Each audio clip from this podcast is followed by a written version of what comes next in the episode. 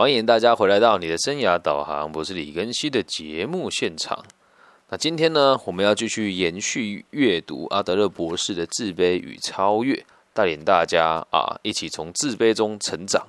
那接下来我会在东海大学开一门课哦，叫做呃被质疑的勇气勇气。然后小短线是与阿德勒一起从自卑中超越，会不会开成功呢？咱们不知道，也贯彻了这两三个月的个体心理学的一些学问哦。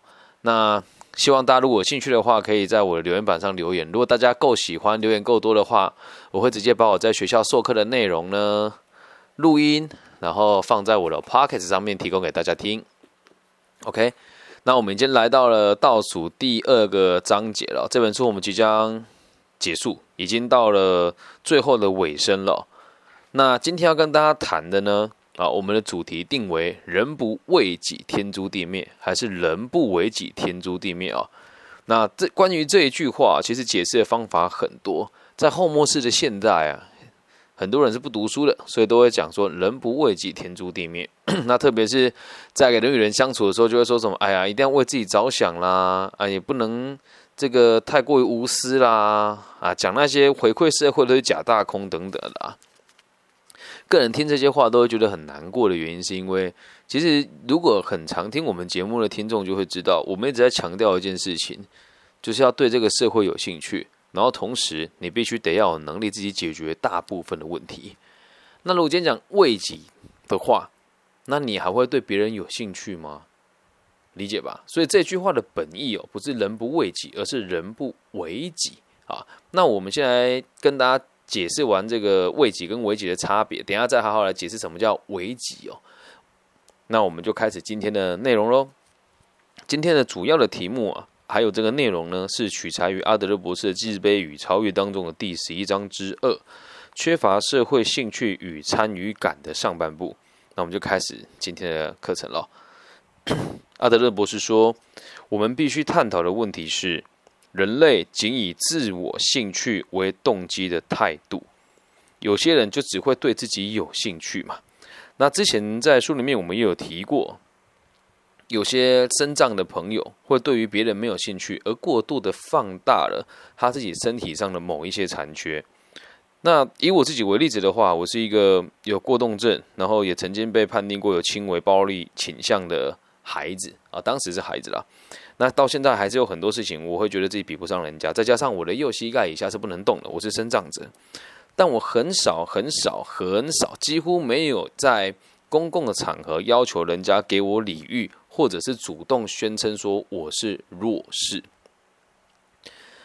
这么说会有很多人觉得我这个人很现实哦，会认为自己是弱势的朋友，跟到处宣称自己是弱势需要帮助的朋友，他们其实真的只对自己有兴趣，因为说真的，再怎么比哦，都还是有比你更惨的人呐。那你到哪都说啊，我是弱势，我需要帮助的话，或者是拿着某一些借口要别人多多关注你，那都是非常糟糕且不可取的行为。但在台湾现在的这个风气是这个样子，只要我说我有病，只要我说我有特殊的状况，只要我说为我这个和一般人不一样，好像大大家就得配合你，大家都得理解你。如果不理解你呢，咱们就会被出征，这有点过于民粹了啊！所以希望大家要要知道，我们不能以自我兴趣为动机，这样能够理解吧？如果真的这么做的话，这种态度啊，是个体和社会进步最大的障碍。如果每个人都只对自己有兴趣，那这个社会怎么还会有互助跟合作呢？那社会也就没有所谓的存在了。你真的硬要讲哦，假设你是一个自私的人，你永远都是贪婪的。那如果今天一个村庄里面有五百个人好了，那咱们这里有一亩田，可以种五百吨玉米，这几个假设啊，只想到自己人，他永远都会想我要如何囤积越多。那如果每个人都这样子想的话，这五百个人终将会全部死去，或者是只剩下一个人。自己生活，而只像一个人的时候，你也没办法去耕作这五百这一亩的地啊，这能够理解吧？所以，我们如果是自私的这种态度，对个体和社会的进步是最大的阻碍哦。所以，唯一一个方式呢，就是保有对同胞的兴趣，我们的能力才得以发展。保有对同胞的兴趣，我们的能力才得以发展。你对别人没有兴趣的话，你又怎么会去学习技术呢？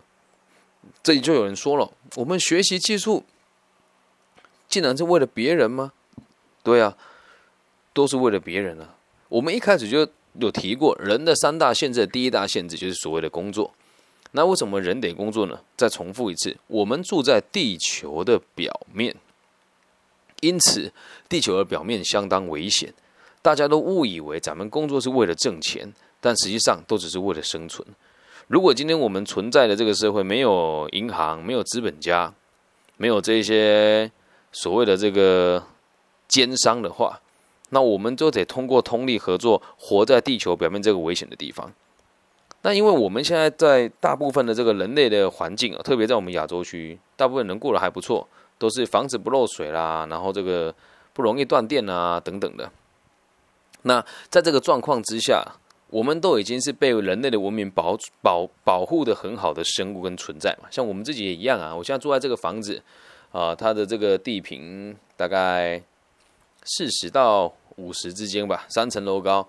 然后每一层楼都是钢筋水泥，因此地震来了不怕，台风来了不怕，然后闪电打雷也不怕。那这些东西为什么会得以？我们为什么做这么安全呢？是因为也有人以泥做、以水电、以建筑为业，所以有他们的存在，我们才有办法做到这么好的环境。那他们贡献给人类这样子好的住的方式，那他得到了什么？当然就是金钱，去换取他其他想做的事情。所以，我们只能对同胞保持兴趣，我们能力才能得以发展。那假设像一个好的建筑工人，就会认为说，我有能力造出让我的同胞住得好的环境，那我应该要感到骄傲。如果再自私一点的是，我靠着我的技术跟我的能力，然后赚到了钱之后来供养我的孩子，这也是一种对同胞保有兴趣的行为。因此，下个观念就很有趣了。我们所有的这个说话、语言、阅读和书写的活动，都和其他人脱离不了关系。我们所有的说话、语言、阅读和书写的活动，都和其他人脱离不了关系。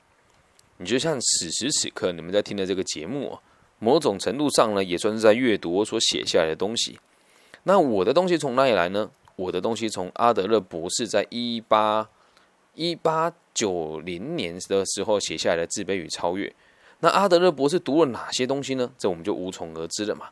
他肯定也是慢慢的一点一滴的累积至今。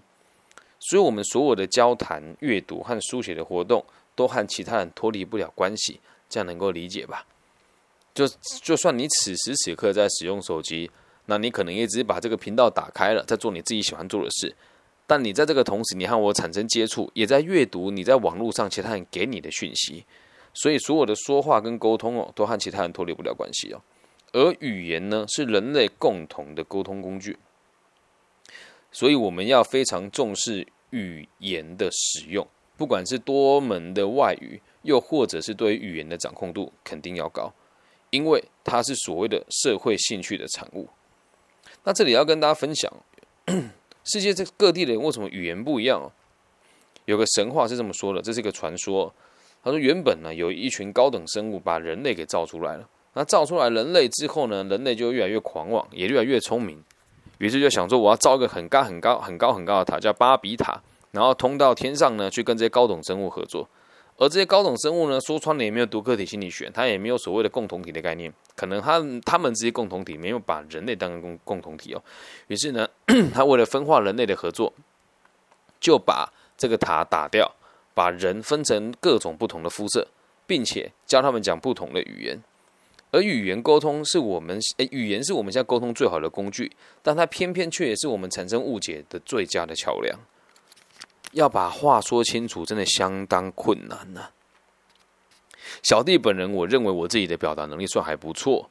但刚刚我参加了一个会议哦，有一个老师讲了一句话，他是一个呃由这个我们某个城市的顶尖的企业家所组成的的一个组织。那我们这个组织的目的呢，是协助青年就业跟协助他们做生涯规划。而里面有个老师刚刚说了一句话，说我觉得李老师讲的东西很。很多元、很斜杠，但听起来好像没有专业。我当时本来以为他在消遣我，但后来他他私讯我讯息都是跟我讲说，他非常认同我的做法，因为在新的一代年轻人的逻辑里面，如果照老一辈的方式做，肯定是无法得以发展的。那你想哦，他如果没有特别私讯我的话，我是不是觉得他这个人很糟糕？他说的没有专业的意思是他认为这个没有专业是好的，而我却认为他是错的。所以也希望大家对，如你对社会越有兴趣的人哦，你使用语言的能力跟倾听的能力就会越好。所以这个东西是可以练习的，哦这样能够理解吧？接下来讨论下一个词就有趣了，了解啊，英文叫 understand，了解是一种分享。这个词定的很好，就是在它原本的原文的概念是 understanding is sharing，那不是一种私人的功能。我在看这一段的时候，我想了很久，什么是了解是一种分享，不是一种私人的功能。我想了一下之后，一边听我的 podcast，一边回想，我就发现我很常讲这样了解吗？如果你有听过我讲这样了解吗的朋友，请你在我留言区留言说有，我有听到你说。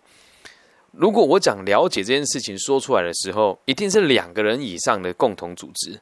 所以我说的事情得让你了解，或者你说的事情得让我了解，所以它不是一种私人的功能，它一定是一种公用的概念。而“了解”这个词呢，表示每个人都能够得以分享的方式理解。比如说，我今天会使用火，但你不会使用火，我把使用火的方式告诉你了，你跟我都会使用火了，那我们就是不是分享这个工具？而我点着了火之后，我没有经验。如何去灭火？但你之前有看过你灭过火，所以你就提着水来帮我把火灭掉。那我也了解你的技能，这个就是所谓的了解，都是站在分享的角度上。那有没有人很坏，不想让你了解事情？应该有吧。如果愿意的话，你可以去听我那个生涯与理财常见的盲点其之四 EP Four 还是 EP 五里面的常见手法，就可以知道有很多人都是不让你了解事实是什么。这样能够明白吗？我现在在使用的这些平台哦，就是我一直很想要去了解一件事，是我的排名是怎么排出来的。和网和网易云合作没这个问题，是他们很开诚布公的告诉我，咱们依据受众怎么一回事，什么时候能够推播哪些东西。那因为我们合作的状况是什么，我们可以协助你一起做节目的推广。但是在台湾的其他的平台，他们会告诉我，李先生，请你搞清楚，使用我们这个平台，让你上传节目。是你的权利，但我没有义务去分享你的节目的排名，也没有义务帮你做曝光。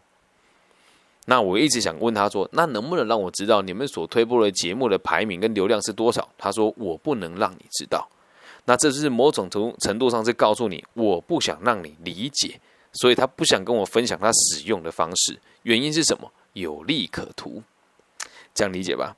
那当我知道这个道理，如果今天我没有学个体经济学，我一定会气翻了。我说你这什么态度？我每天在外面教书，只要有人用，我就教他们使用你这个平台，而你现在却告诉我说这不是你的义务，甚至还推播一些我个人认为内容非常严重歪曲的节目。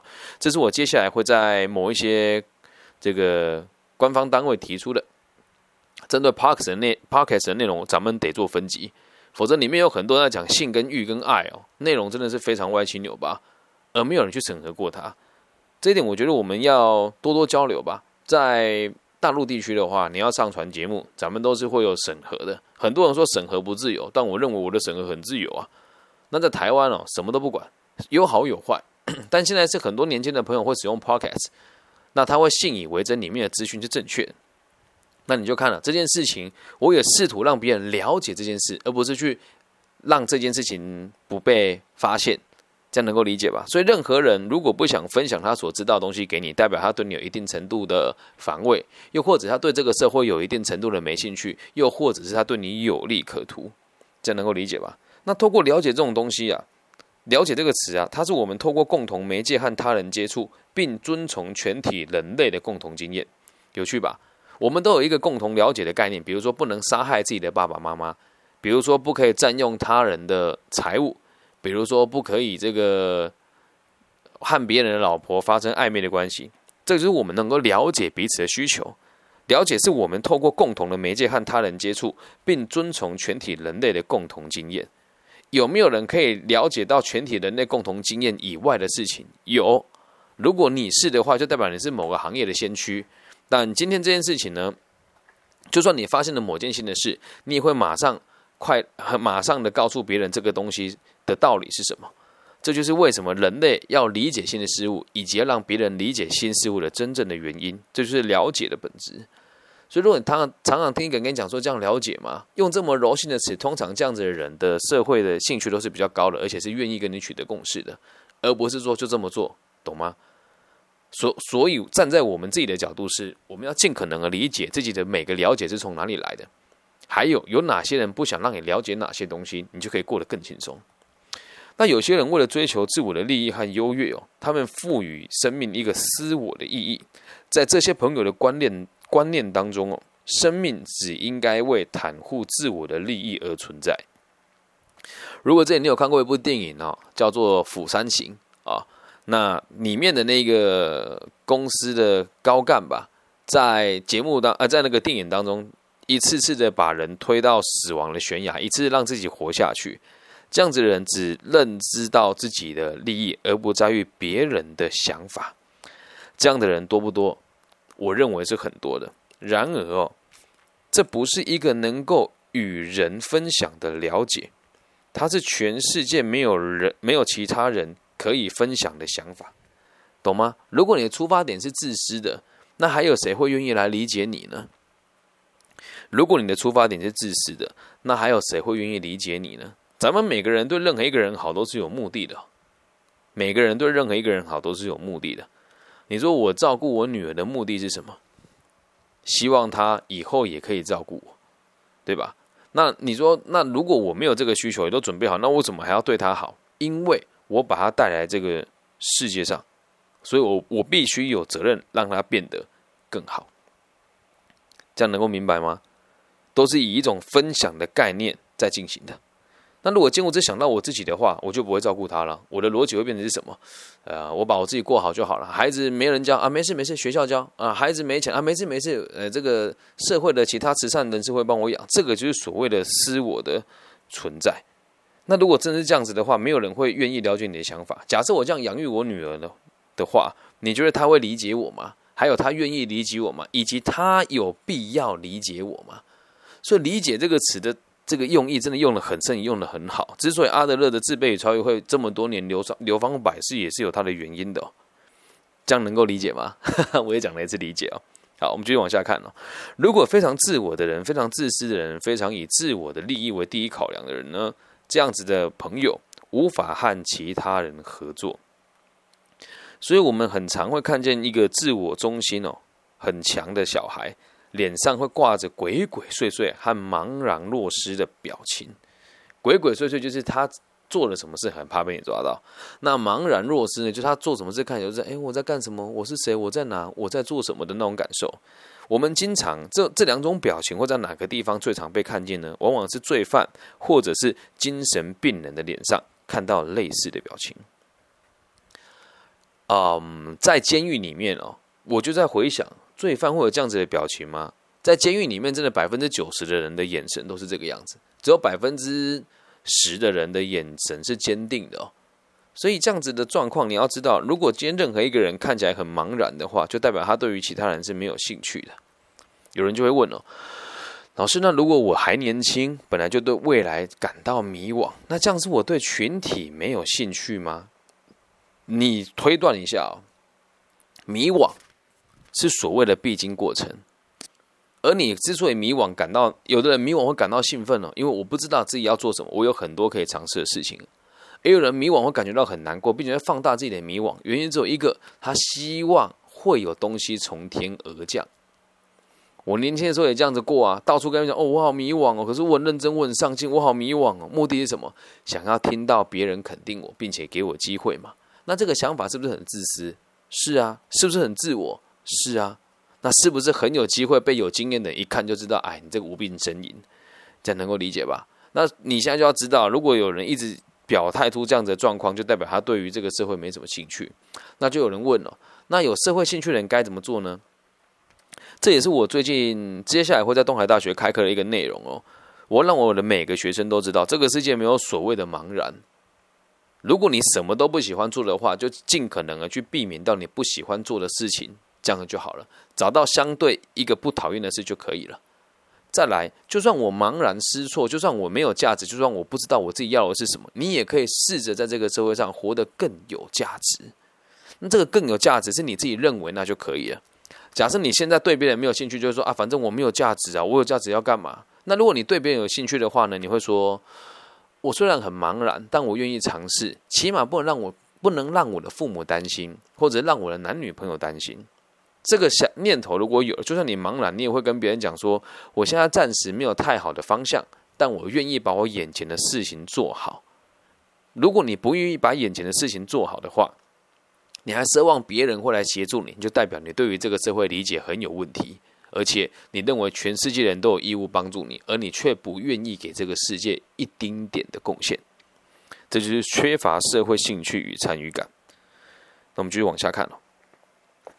这些罪犯跟精神病患呢，他们的眼神啊，常常会显示出他们对别人的漠不关心。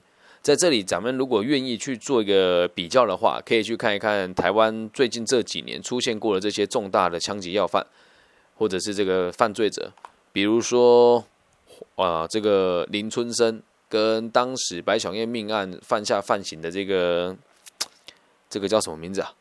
啊，白小燕命案的主嫌，一个叫林春生，一个叫什么名字我忘记了。对，或者去看那个。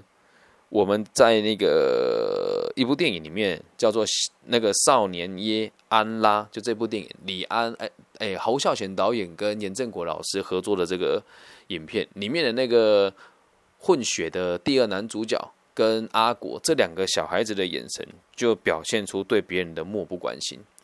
电影里面有一幕相当精彩哦，就是阿国拿到了一支霰弹枪。然后他和出租车司机起了冲突，于是就只是因为出租车司机不在他，哦他就跟桥下的人说：“你爸爸没有教你吗？看到人家拿枪，头就要低下来。”然后就在桥顶上对下面的司机开枪。这样的行为是不是对别人漠不关心？他没有去设想到这些出租车司机回家还有老婆有小孩要养。他也没有设想到，他这一枪开下去之后，他的亲戚朋友如果对他有期待，那该怎么办？而他眼神当中也都是这样。每次人家问他说：“你为什么要打架？”他说：“啊，就他们先的啊，都是他们啊。”他所做的每一件事情都是考虑到他自己。而这里面很有趣哦，里面有非常的渲染跟放大所谓的兄弟之间的情谊，社会人之间的这些不良小混混的兄弟之间的情谊哦。你会说，那他也对那个第二男主角的这种。关怀也算很高吧，我就必须得讲，在他们的世界里面，他们是同一党人，他们是同一群人，也可以说他们是同一个人。所以，当你把别人当成同一个人的时候，这个群体如果很小，那始终也都只是为了个人啊。就比如说，咱们在这个公司里面，也也不难看到啊，很多领导，好像台湾就有很多领导会拉拔自己的儿女嘛，但他会让别人知道他拉拔他吗？肯定不会啊。尤其在我这个行业，生涯规划老师。我三十三岁，年纪算轻的，剩下很多年纪跟我相仿的，都是因为他的爸爸妈妈这个圈子里面啊。那我们也不能说别人不好，我觉得在这个行业，生涯规划师跟心理治疗师这个行业，就绝对不能这样的情形发生。但这样的情形还是发生的相当严重。如果你自己本身也在大学就读，常常会听到心理师所举办的这个讲座，平心而论呢，你听得开心吗？你听得喜欢吗？那为什么他们总是请这些人来演讲呢？都是有关联的哦，所以当你只关注到你周遭最亲密的这两三个人的利益的时候，基本上你们三个人就是一群不愿意对社会有贡献的人，一群自私人聚在一起，而你们只是一个自私的个体而已。所以，我们每个人都应该扩张自己对社会的兴趣，这样理解吗？在我们的华人文化当中，有一句话讲的很好，叫“亲疏有别”。我个人呢，其实也是相当的认同的。我们要对于这个社会的贡献到底什么程度，只有自己知道。那在之前，欧阳修吧讲过一句话：“ 修身齐家，然后平天下嘛，对吧？”那这也是一个流程啊。你如果连周遭的人都无法好好的对待他，你怎么去对待更远更好的人呢？但我们使用这个这件事情的这件事情的逻辑，就不应该用在就不应该用在是我们只应该对自己的。人好，为什么最后我们讲平天下？天下是所谓的全世界。那也要跟大家分享，阿德勒博士所在的这个年代，应该是二战时期的时候。当时他德瑞莎修女说过了一句话：有人问德瑞莎修女说：“请问要怎么样停止世界的纷争？”他说：“很简单，回家拥抱你的家人就可以了。”所以爱你的家人的同时，你也得爱别人。如果你的爸妈教育你只能爱他自己，或者是只能爱你们彼此的话，这样的想法呢，也是相当的不正确的。但非常可惜的是，在全世界各个角落的传统的宗教或者是组织的管理，大部分也都是以世袭的制度在进行。我不知道大家有没有发现哦，有钱人的孩子呢，可以受到更有钱的照顾；穷人家的孩子，就算爬到了某个阶级之后，你讲一句难听点，上面没人。你怎么跟别人竞争啊？对吧？那你就要比一般人还要坚定很多。这就是为什么要阅读个体心理学的原因。我现在台湾进行这个教育哦，也不能说被欺负吧，就常常会有我的东西写好了之后，给了某个单位，他们时间跟我敲定了，前两天也都没敲没息，我打电话过去问，他跟我说我们撤换老师了。我说你怎么没有跟我说？他他说我有请承办人员跟你说，有请包商跟你说。啊，然后包商说承办已经说了，承办说包商已经说了，而后来看来来的老师讲的内容就是我的课纲的内容，又或者是他们会一群人集合起来啊去做某一些活动，然后当某 A 说我要跟李根熙合作的时候呢，然后某 B、某 C 跟某 D 就说那我们不做了，那大部分的人都还是会考量到一个点，就是不能让同个老师出现太多次，所以呢，我也会在这个地方受到挤压。那你说为什么我会受到挤压？还有为什么能够生存到现在，也是有原因的嘛。我会受到挤压的原因是因为我上面没人，所以这种肮脏的手段我做不出来。在第二件事情，我够顽强，而且我做教育从来都不是为了钱。我没有很有钱，但我会用其他的方式把钱赚回来。最近也开立了一个新的室内装修工作室哦。啊，大家如果有兴趣的话呢，都可以再跟我聊一聊。所以也要让大家理解，你对世界的。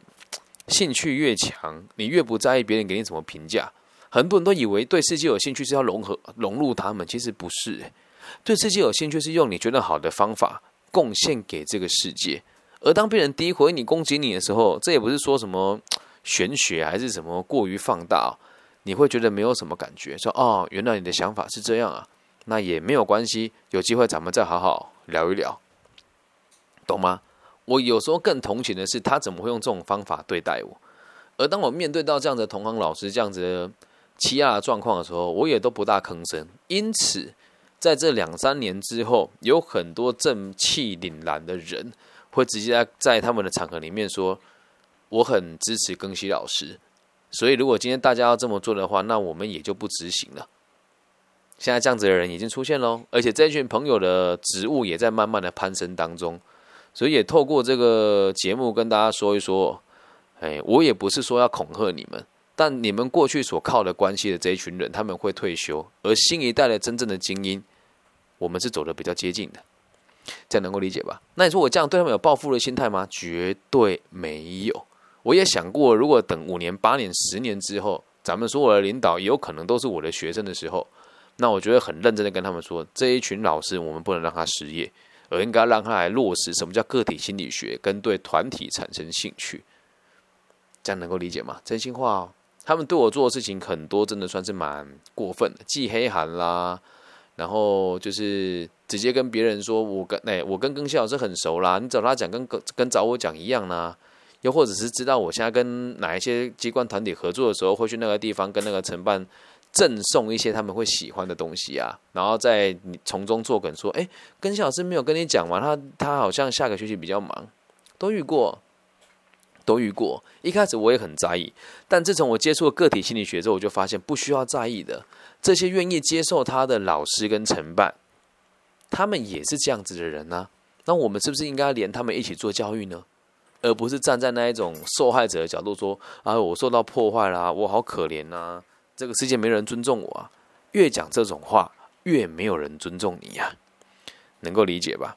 好，我们继续往下书书的后面看哦。那有时候这样子的人呢，所谓的对世界没兴趣的朋友，甚至连其他人都不会多看，啊，甚至都不会多看其他人一眼哦。而且他们会尽可能的不让自己的眼神和其他人有接触。那还有一件事情更可怕哦，就是嗯。我的初中同学、初中的朋友啊，他就是那一种会在家里把壁虎抓来解剖的很奇怪的男孩子。有一天哦，他问我一件事，我到现在就觉得毛骨悚然哦。我们两个一起蹲在那个学校的楼梯下面，学校楼梯下面都有个空间嘛，蹲那边发呆。他就跟我说：“李更新，你可以帮我一个忙吗？”我说什么忙？他说你能不能买一把美工刀让我插你一下试试看？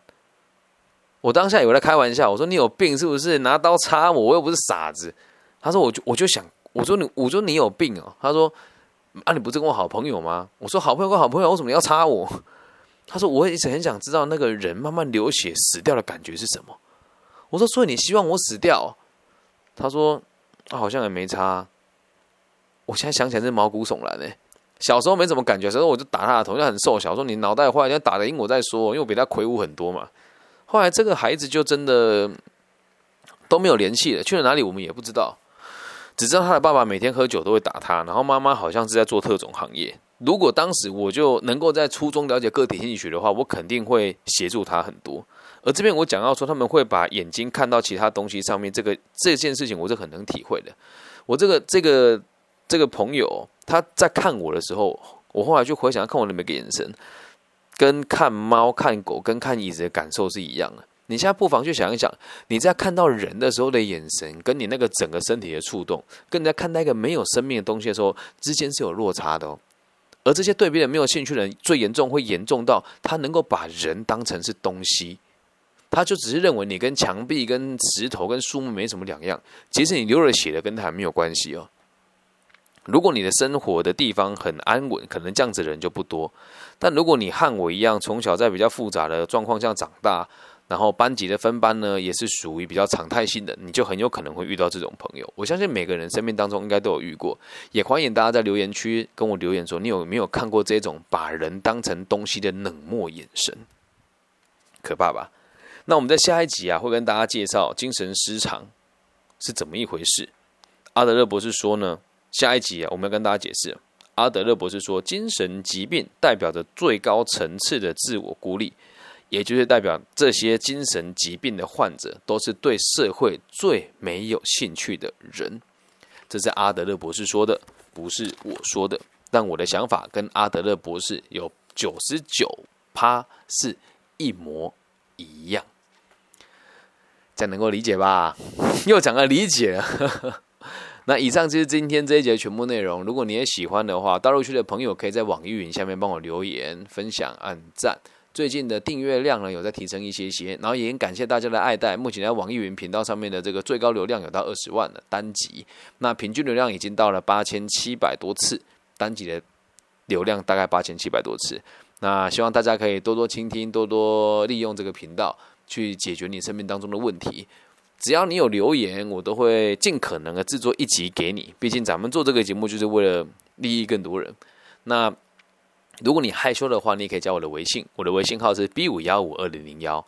那在台湾地区跟其他城市的朋友呢，也欢迎使用你们常用的这个搜寻引擎啊，找我的名字都可以找到我联络方式。我到哪里都是行不改名，坐不改姓的。我的名字叫李庚希。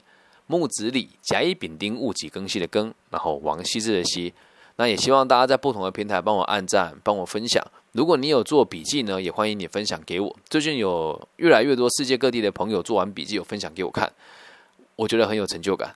那其实这么执行下来也很花时间，然后也真的蛮辛苦的，但我做的很开心。然后也要让大家知道，多数在做播客的这群朋友呢，很多人是他的本业不值钱。又或者是他在这个行业还没有市场，但是我必须得很诚实的跟大家说，并不是要跟你们说炫耀或者怎么样哦。一般像我们这样子收入的人，特别在教学上，一个小时的钟点费大概在台币三千、两千到四五千块不等的老师，是不愿意在这种平台上授课的，因为他们的目的也是钱。所以，为什么很多老师都会开收费的原因，是因为一他们有谋生的能力，其之二是他学这个东西的目的本来就是钱呐。那也希望大家多多去理解吧。我希望能够找到跟我如其相仿的老师，但不知道目前为止我没有遇过。可能其他心理类型的老师跟职业类型老师会觉得我这个人假清高，打坏打坏市场行情。那这是大家各自的选择啊。他们也有他们的信众，他们也有他们喜欢的人，但慢慢的也有越来越多像我们这样子的。也不能讲无私吧，就是有能力谋生，把真实经验分享给大家的人。所以从今天起，一直要看到老师跟你说啊，我这个课程得先收费，才要帮你做执行。又或者是这个教学到一半，说剩下我们就付费内容吧，你就要想他们的目标到底是什么。那至于我做个这个频道赚不赚钱，辛不辛苦，大家都看得到。那也越来越多世界各地不同地区的朋友会愿意用各种不同的方式支持我去做这个节目，我也都是非常感动的。那希望大家站在这个角度来理解人生，来看待人生，都会对你对我有更多帮助。以上就是这一集全部的内容，我爱你们，拜拜。